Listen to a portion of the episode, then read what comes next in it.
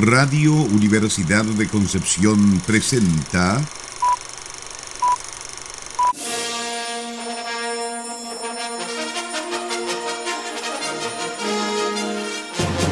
De película.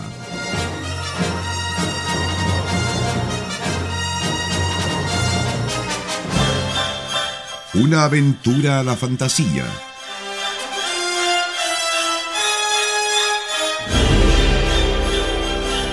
Un paseo por las imágenes que guardan tu memoria.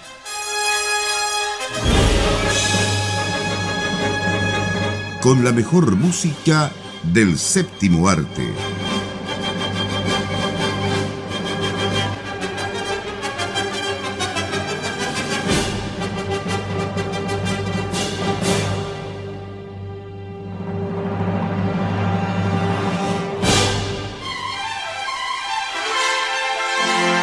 Muy bienvenidas y bienvenidos a otro capítulo de su programa de todos los sábados con la mejor música eh, del cine, de película. ¿Cómo estás, eh, estimada Sarita? ¿Cómo estás, Nicolás? ¿Cómo estás, Pablo, que está en la realización? ¿Cómo estás, Kinky, que ya está durmiendo? Sí, Kinky que ya rápido, está, está mejor de salud. Sí, Qué bueno, eso nos tiene Sí. todos felices. Aunque yo estoy perturbada. Ah, sí. Sí. No, yo creo que el programa va a ser transparente y día diáfano como el cristal. Y muy elocuente. Claro, muy elocuente sobre todo. Sobre todo eso. La elocuencia hecha película. Sí. Bueno, hoy nos toca. mm, ¿Desde cuándo que nos volvíamos a esta sección? ¿Cuál fue la última película? Ya ni recuerdo. Voy a mirar por acá mientras tanto, pero nos corresponde volver al cine fantástico chapucero. Y hoy lo podemos decir con todas las de la ley. Fantástico chapucero. Eso es lo que dicen ustedes. La verdad es que yo creo que esta película es una maravilla que abrió las puertas a otras tantas maravillas que pudimos ver después en los 80, ¿cierto? Yo creo que fue una suerte que después pudiésemos seguir viendo películas de este género. Porque a juzgar, no, no seamos malos, porque esta película igual tiene un montón de fans. Yo creo que Sí. son todos los niños que se traumaron cuando la vieron en el cine y crecieron con esta nostalgia, este síndrome de Estocolmo. claro. de recordar la película, pero sin duda que tiene su nicho, o sea, igual tiene hartas cosas de valor, si no tampoco no estaríamos hablando de ella ahora. Bueno, corrían a 1982 cuando el cine eh, nos entregaba maravillas como por ejemplo ET, ¿cierto? Y llega esta película de estos realizadores que en realidad son re famosos. ¿ah? Debemos decir que Jim Henson, eh, Frank Oz, que también estuvo ¿cierto? En, la, en la producción, eh, los podemos recordar por los Muppets. Así es.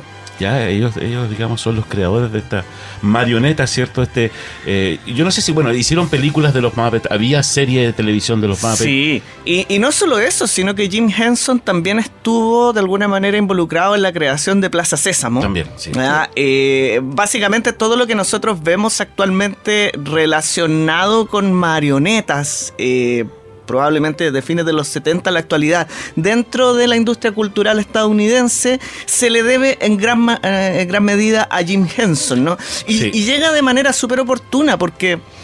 eh, pensemos que las otras marionetas del cine justamente estaban a la baja. Estoy pensando bueno, antes de esto existían películas y series como los Thunderbirds, ¿no? Que también usaban marionetas. Y eh, por esta misma época también estaba haciendo su última película Ray Harryhausen, que utilizaba un efecto de stop motion que El gran tenía. maestro. Claro, entonces Furia de Titanes, ¿cierto? Es como de estos años, que también tenían esta. esta visualidad, por decirlo de alguna manera, porque, bueno, por la manera en que se tienen que realizar los movimientos, ¿cierto? Para ir haciendo los fotogramas. Eh, entonces, Henson creo yo que representa una especie de transición intencionada, ¿cierto? De eh, desde la idea de modernizar ciertas técnicas que estaban presentes en el cine pero que estaban muriendo y llegan años que son muy interesantes, tú Sí. lo dices, pues, o sea, 1982 pudimos ver grandes películas, eh, de ese año es ET, de ese año es Blade Runner, de ese año es eh, Reto al Destino, ya si nos vamos a lo más pop, Anita la huerfanita. claro. Y bueno, eh, tenemos, ya que hemos hablado de grandes películas aquí en De Película. No lo digas. Tron. Ah, ya, pensé que iba a decir, decir, el secreto de Nim. No, estaba esperando que lo dijeras tú. Estaba esperando que lo Era dijeras. una trampa. Oye, pero no Sí. puedes dejar de lado, Nicolás, aparte de Jim Henson, que tú, tú lo nombraste, ¿cierto? Y le tiraste muchas flores. Frank Oz, que también está dentro, digamos, de esta producción. Y además, alguien que no es muy recordado, pero también tuvo una productora muy importante esos años y que colaboró con muchas películas, que es Gary Kurtz. Yo pensé que ibas a mencionar a la, la productora Canon. No, no, no. Eh, Gary Kurtz como productor y, como, y, con, y con su productora, digamos, eh, también eh, colaboró en películas muy importantes Así en, los, es. en los años 80. Y citando a Lelutier, yo diría, ¿y el animal? ¿Cuál es la película de la que vamos a hablar hoy día? Porque no hemos mencionado No nada. hemos dicho nada. Muy bien. ¿O sí? ¿No? Sí La no, película. no hemos mencionado el título de la La película. película La Vaca. No, eh, esa es otra. No, Hay una, sí. hay una película sobre la vaca, es una película francesa, muy buena por lo demás. Oye, siempre Pero nos sí. pasa eso, que nos vamos, pero... No, sí, el programa ya vamos ya, Ya. a los cinco minutos y No, todavía. Estamos, nos fuimos por las ramas de inmediato. Estamos Volvemos hablando- a saludar entonces a los auditores. Muy buenas tardes, muy Claro. bienvenidas y bienvenidos. Eh, el año 1982 se estrena la película El Cristal Oscuro. O el cristal encantado también. Así O llegó el acá. Crystal Darks. Sí. Acá llegó como el cristal encantado, pero el título original es el cristal oscuro y creo que representa bastante mejor la esencia de esta película. De lo que trata la película. Sí, eh, bueno, fantasía medieval, fantasía, ¿qué se podría más decir? De bruja, De brujo, cuentos de hadas. Hechicero, eh, cuentos de hadas. Bueno, tenía una mezcolanza, porque en realidad ya veníamos con un poco de, de- de esa, de esa cultura con otras películas, como por ejemplo hablábamos con, con Sarita fuera del micrófono, Conan, el bárbaro, veníamos con... Del mismo año, ¿no? Sí, mm, creo que sí. La aproximación a lo que a, que no- a lo que después trajera cierto mm, Jackson con Tolkien eh, y El Señor de los Anillos en versión animada. Sí. Es que Es- sería, sería el Bansky, ¿o no? eh, Ralph, Bas- eh, Ralph Bakshi y había hecho anteriormente la película del Hobbit que es menos conocida, pero la Mm. verdad es que en esa época había mucha circulación de cine que estaba entre la fantasía, la ciencia ficción y esa cosa híbrida, ¿cierto? Que mete un poco las dos cosas, eh, muy influenciado por la space opera, por el impacto que había sido Star Wars. Entonces, bien interesante porque hay un montón de cine olvidado de aquellos años que de alguna manera, directa o indirectamente, conecta con esto. Podría ser. No, pero es, es- es así, o sea, claramente Sí. se ve la, la influencia de lo que fue el fenómeno Star Wars y lo comentamos en otras películas de cine chapucero, del ciclo de cine chapucero, porque en esta década de los 80, como hemos comentado varias veces, como que se dio harta experimentación, sobre Claro. todo en este género de la fantasía, que lo comentamos también, que como que no se lograba encontrar la manera de llevar al cine en forma efectiva el género de la fantasía. Y hubo mucha experimentación. Y comentamos Laberinto, comentamos eh, Leyenda, comentamos El Caldero el Negro. Caldero Negro. Muchos intentos que lo que yo personalmente creo que al final se logró ya como más mainstream, por así decirlo. Mucho después, cuando llegó la trilogía del Señor de los Anillos de Peter Jackson. Claro. Como que ahí él le dio en el clavo y al fin Y- una película de este género pudo ser como exitazo de El- taquilla. la resurrección del cine épico, ¿no? Y claro, cine épico y el cine fantástico y empezamos a ver después todas estas otras películas, entonces...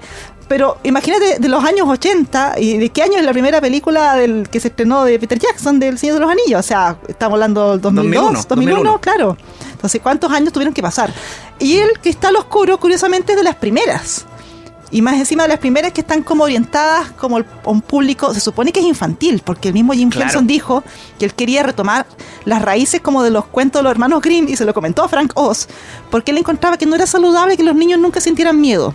Yo igual soy amiga de esta idea de que de, de repente los niños igual se tienen que asustar, pero creo que se le pasó un poco la mano con esta película que Nah. tiene momentos bastante oscuros. Eran otros tiempos. Yo vi cosas peores cuando era niño. Pero Nicolás, todos sabemos que tú eres especial.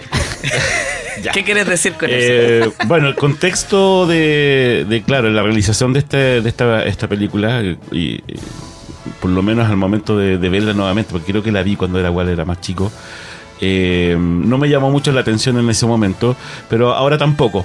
Pero eh, me pregunté, ¿qué se habrán fumado estos tipos mientras la estaban ¿Cómo haciendo? dice eso, por claro, favor? Porque realmente... Eh, eh, película infantil. eh, Claro, no. Yo creo que yo le he leído varias cosas en que en realidad no estaba catalogado como una película infantil, sino que ellos ya habían estado en, eh, digamos, en- eh, para un público infantil con los Muppets. Él quería apuntar un, po- un público un poco mayor, ya, o un- a lo mejor un público más juvenil. eh, am, y en realidad como que eh, tampoco resultó mucho, porque yo creo que el público era para un público adulto, más un poquitito eh, que, que pudiera pensar un poco más lo que se estaba viendo la- en la pantalla. Eso es lo que dicen los realizadores. Porque si ponemos en comparación, por ejemplo, al laberinto, que sí es una película que se puede ver un adolescente. Claro, mucho más juvenil. Mucho más juvenil. En este otro caso, eh, los mismos realizadores después dijeron, o en realidad como que nos fuimos al nos fuimos al chancho, como se dice vulgarmente acá en Chile, y eh, por eso es que tampoco tuvo un éxito de taquilla en su momento. ¿Ya? Eh, eh, porque no, digámoslo, no, no sé si alcanzaron a recuperar, pero no recuperaron, Recuperaron todo con lo justo. Con lo justo nomás, sí, no, tampoco fue un exitazo. El, el- el- el- yo creo que los años, como dicen ustedes, ¿cierto? les dio la posibilidad de eh, empezar a adquirir más adherentes y gente que realmente cuenta que es una película que, eh, como se dice actualmente, una película de culto. No sé, Felipe, yo solamente te voy a invitar a que vuelvas y a todos nuestros auditores y auditoras al podcast de Laberinto, donde creo que dijimos también cosas como esto no era tan para niños, esto, esto es lo que veíamos nosotros en ese entonces.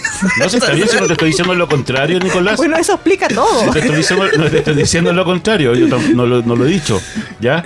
O sea, lo único que estoy diciendo es que los mismos realizadores hicieron esta comparación. Pero ¿sabes qué? Tiene una, cali- una clasificación esta película para todo espectador. Lo curioso es que yo creo que tiene que ver con las otras cosas que estaban pasando en ese entonces, porque ya que estábamos hablando de que había todo un desarrollo de, de- de este tipo de género, eh, género y una búsqueda, el año anterior había salido Heavy Metal.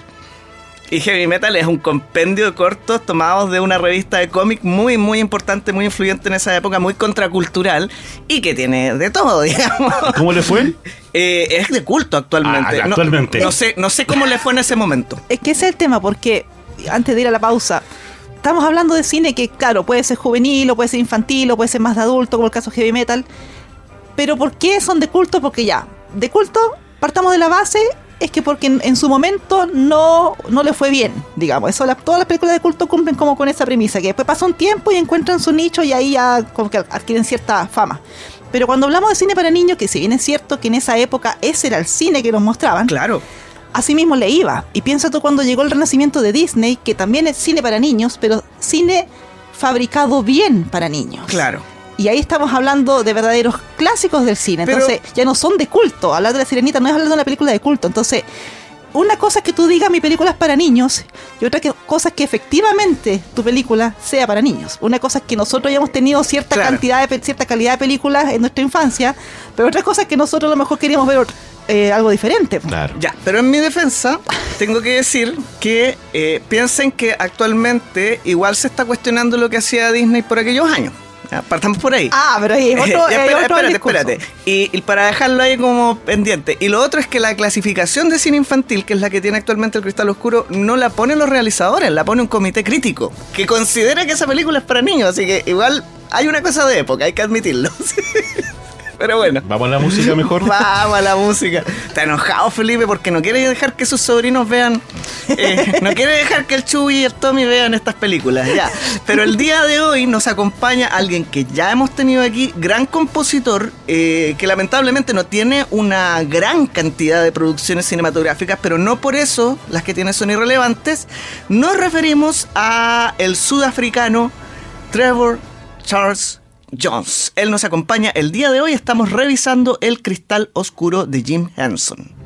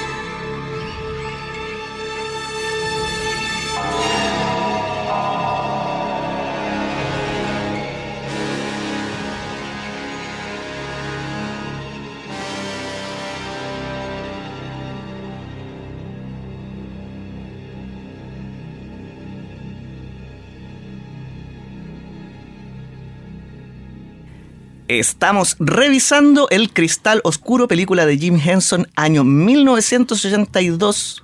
1982. Dos. Ahí sí, ahí sonó, ahí me escuché. Música en esta ocasión traída por Trevor Jones. Y nosotros nos seguimos agarrando de las mechas aquí en mientras sonaba la música. No, la verdad es que esta música nos pacifica rápidamente. Porque yo creo que esto es uno de los puntos altos de, de la película. ¿ah? Y cómo Trevor Jones logra expresar esta atmósfera de fantasía y que le hace tanto honor al nombre de la película.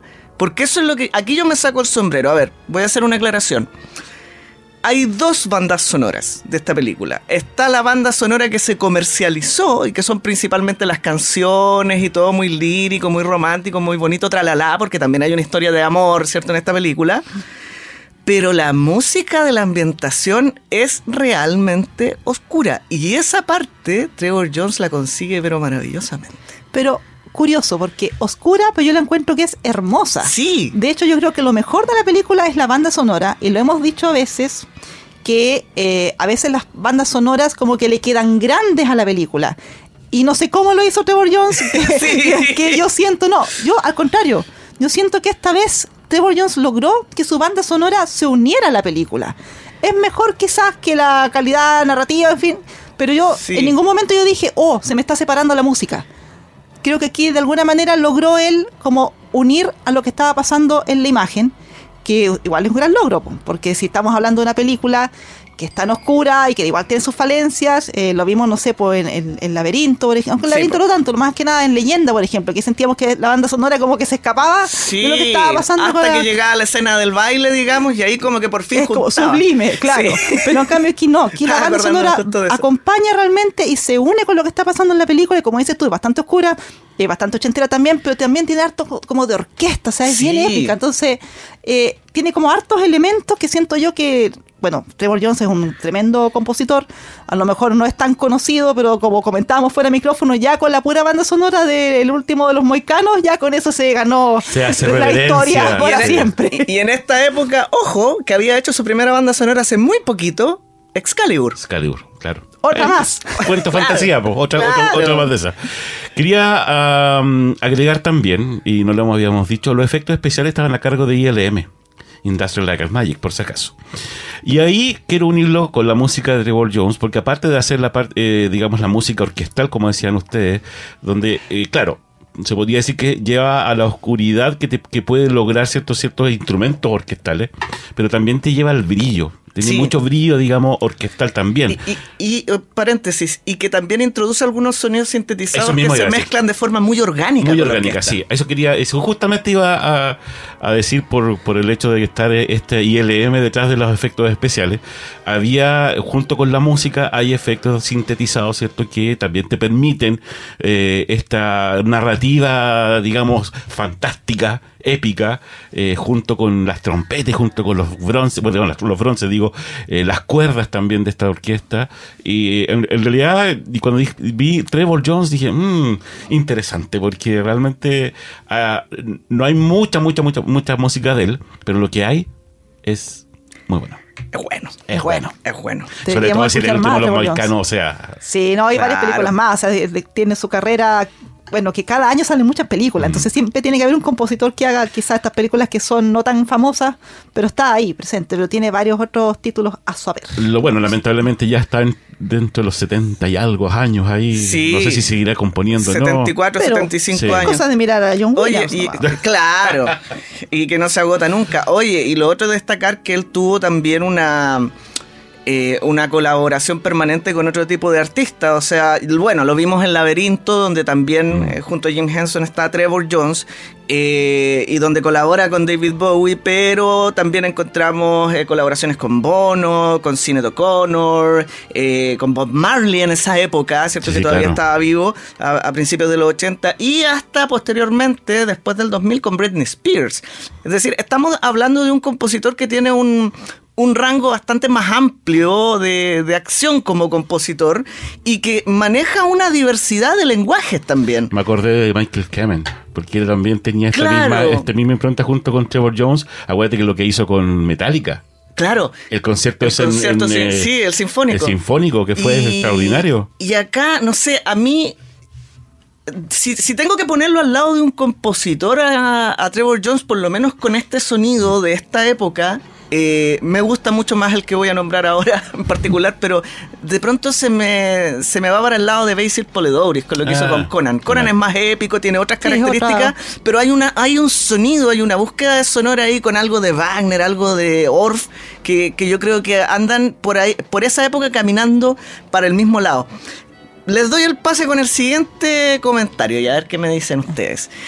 Recién hablaba Sara de que a veces la, la música le queda grande a la película. Yo creo que esta es una gran película en términos de producción, pero es una película que le queda grande a un guion demasiado cliché. Sí, hay hartos problemas con el guion. No me a contar la película porque la idea es que igual la gente la vea en sus casas. Pero, pero fíjate que a mí no me molesta que el guion sea sencillo, pero lo que me pasa es que siento que es un tipo de fantasía un poco a la antigua. Sí, es Y cierto. al ser quizás como la primera, entre comillas, la primera aproximación en el cine, en este género de Jim Henson y compañía, con esta historia original, en fin, quizás se cayeron en eso, porque si tú piensas el laberinto que es de unos cuatro o cinco años después, es otra onda mucho más moderna, es como que funciona mucho mejor. En cambio aquí elementos de fantasía antigua, incluso partiendo por el hecho de la utilización de la narra- del narrador, que te va...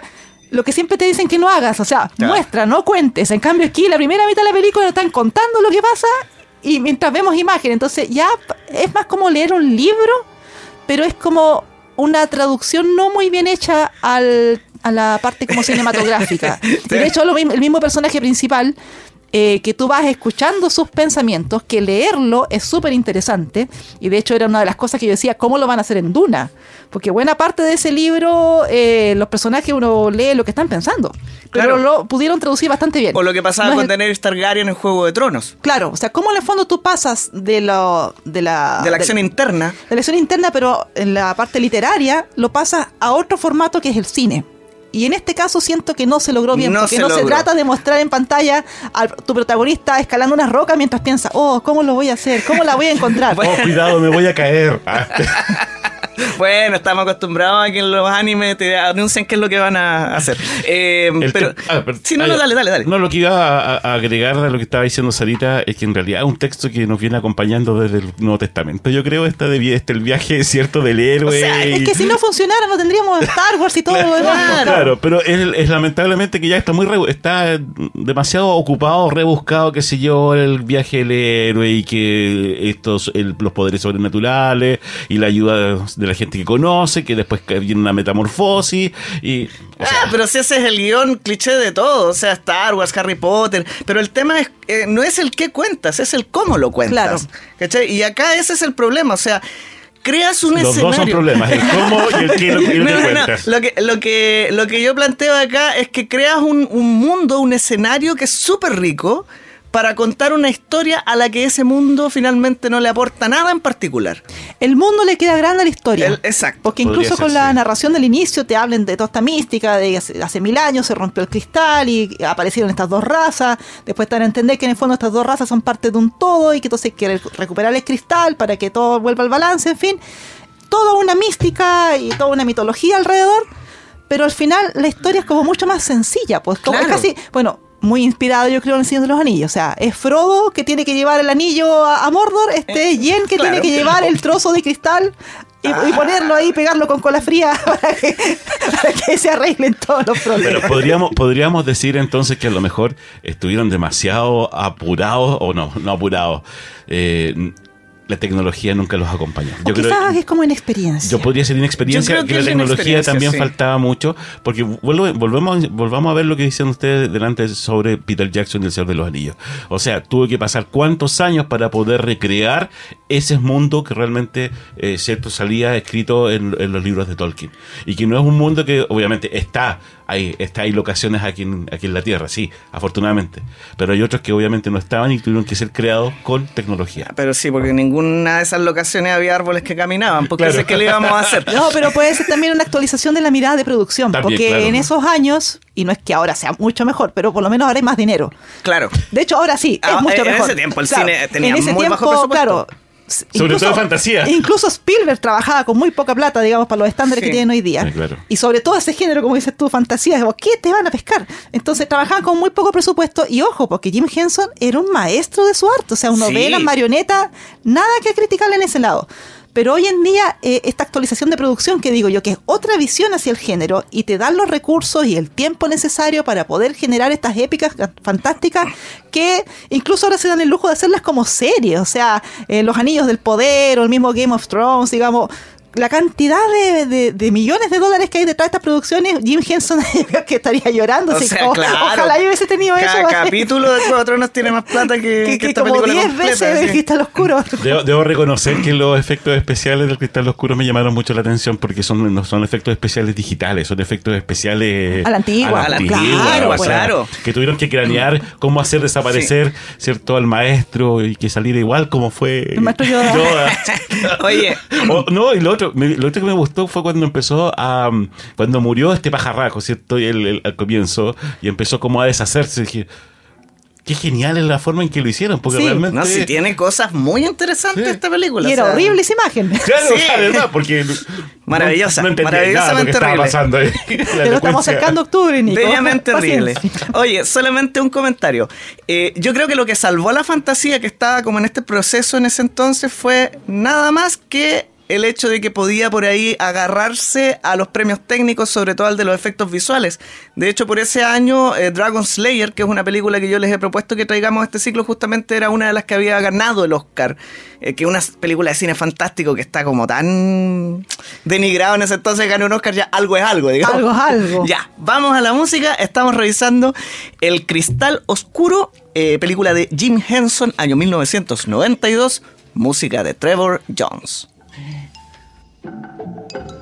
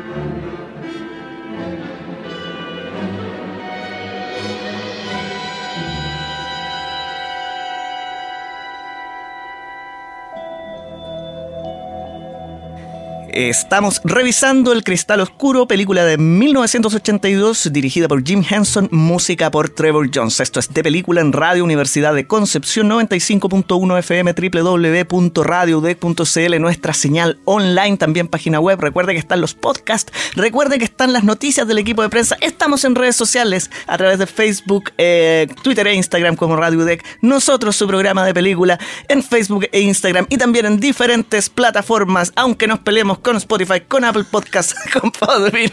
Pero ahí estamos, además de la página de la U. Rapidito porque nos queda poco tiempo. Sí, oye, confirmado. Ahora sí, estamos en Apple Podcast. Hasta, sí, hasta que nos por echen. eso lo dije, por eso lo Hasta dije. que nos echen. Hasta que nos echen, claro, quizás cómo va a ser la cosa.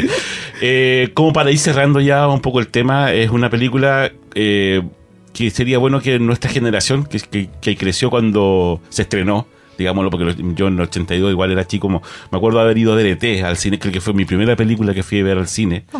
Eh, me asusté mucho además. Así Tú te yo- asustaste y yo fui a ver los cazafantasmas. Ok, Una, ah, de veras. una de las primeras que fui a ver yo fue El secreto de Nim. El secreto- Oh, Uh, eso explica- sigue explicando todo. Pero creo que, la, creo que la primera que recuerdo al menos fue la de la espada, no me acuerdo cómo se llama, El secreto de la espada de He-Man y She-Ra. Ya, pero lo que voy yo, digamos, viendo un poco, ya, la parte, digamos, más, eh, no, no, no decir bonito, no, pero que yo puedo rescatar, además de la música, que ya lo habíamos dicho, ¿cierto? Encuentro que esta, una- esta película, a pesar de no tener ningún humano presente en la película, es muy humana, Sí. la película. Es muy humana. Y moralmente correcta. Yo creo que por ahí vamos a, podríamos decir que eh, una película que podríamos eh, en este momento sacar buenas enseñanzas, ¿cierto? Eh, buenas conjeturas también dentro de todo lo que pasa en esta aventura. Y sería bueno que la viera a lo mejor los adolescentes de alguna forma. Y es lo que podría decir y sacar en conclusión de esta Cristal Oscuro. Sí, que la vean de adolescentes para arriba para Sí. que la puedan apreciar. Porque si Eso, bien apreciar y disfrutar. cuesta enganchar, yo diría, la primera media hora, Sí. como que cuesta y uno dice, el protagonista, como que no te convence y todo. Curiosamente, cuando aparece Kira, la... Todo cambia. todo cambia, porque ese personaje es maravilloso. Sí. Es, es sí. muy, es muy bonito ese personaje. Y de ahí en adelante, Mm. la historia como que se arma y como que fluye. Y de hecho tiene, plantea cosas bastante interesantes. Sobre todo, me, me gustó bastante el tema este de que cuando te das cuenta que son parte como de un todo y cómo se va reflejan- reflejando eso también visualmente. Que lo encontré como notable. Así como realmente Sí. uno empieza a entender lo que está en juego. Eh, todo eso yo creo que un niño pequeño probablemente no, no lo va a apreciar tanto. Es mejor que lo vean de adolescentes para arriba y así tampoco nos traumamos a las nuevas generaciones y quedamos todos contentos. Así que pasen la primera hora y después ya van a encontrar una muy bonita película. Después viene James Cameron, copia la premisa y hace Avatar. Eh, A No, el que esté libre de pecado que lo hace A su por favor. usanza. Eso. Claro. Yo, cla- a su usanza. No, yo simplemente quiero, eh, obviamente a mí esta es una película que me gusta más allá de que pueda aceptar, digamos, que tiene todas sus falencias porque las tiene. O sea, estamos hablando de cine de nicho, de época experimental. Y por ahí quería recordar simplemente algunas otras preguntas que se pueden, o sea, algunas otras preguntas, algunas otras películas que se pueden recomendar, sobre todo pensando en esa animación dark que sí estaba ocurriendo entonces. Recién hablábamos de heavy metal. ¿Cierto? Que es una película de culto, yo la vi cuando estaba en la media más o menos. Eh, y por ahí Ralph Bakshi es un excelente exponente de esta animación que no es infantil. Así que por ahí se podría recomendar eh, The Wizard.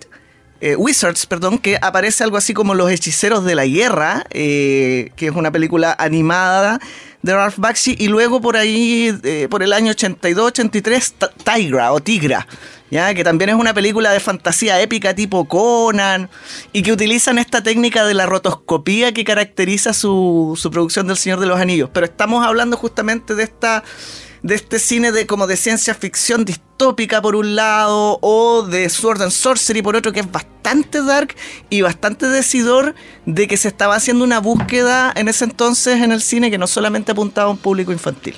Sí, oye, Ralph Bakshi, ¿ah? Porque antes dije Banksy, pero es Ah, el no, no, Bakshi. Qué bueno, se me confunden los nombres. Eso, Bart Simpson. Eh, ya, nos y vamos con eso entonces. dicho, sí, nos vamos. ¿Qué viene?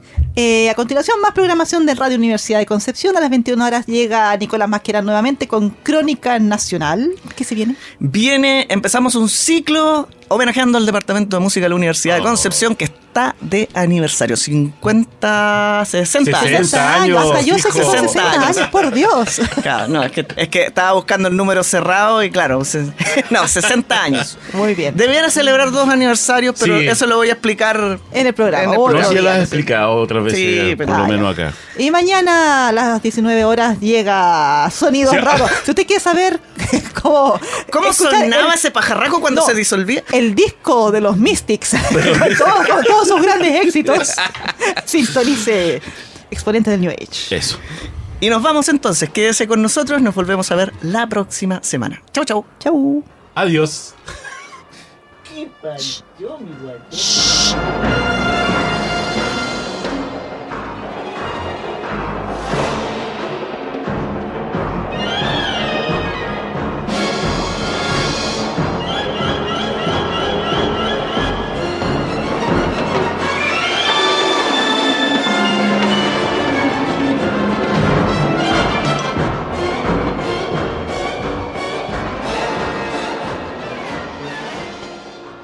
Radio Universidad de Concepción presentó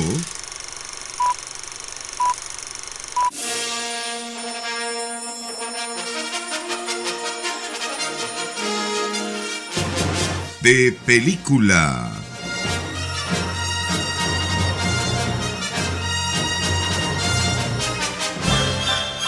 Una aventura a la fantasía.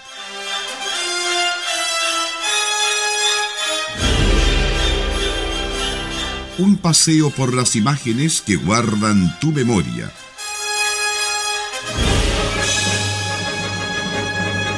Con la mejor música del séptimo arte.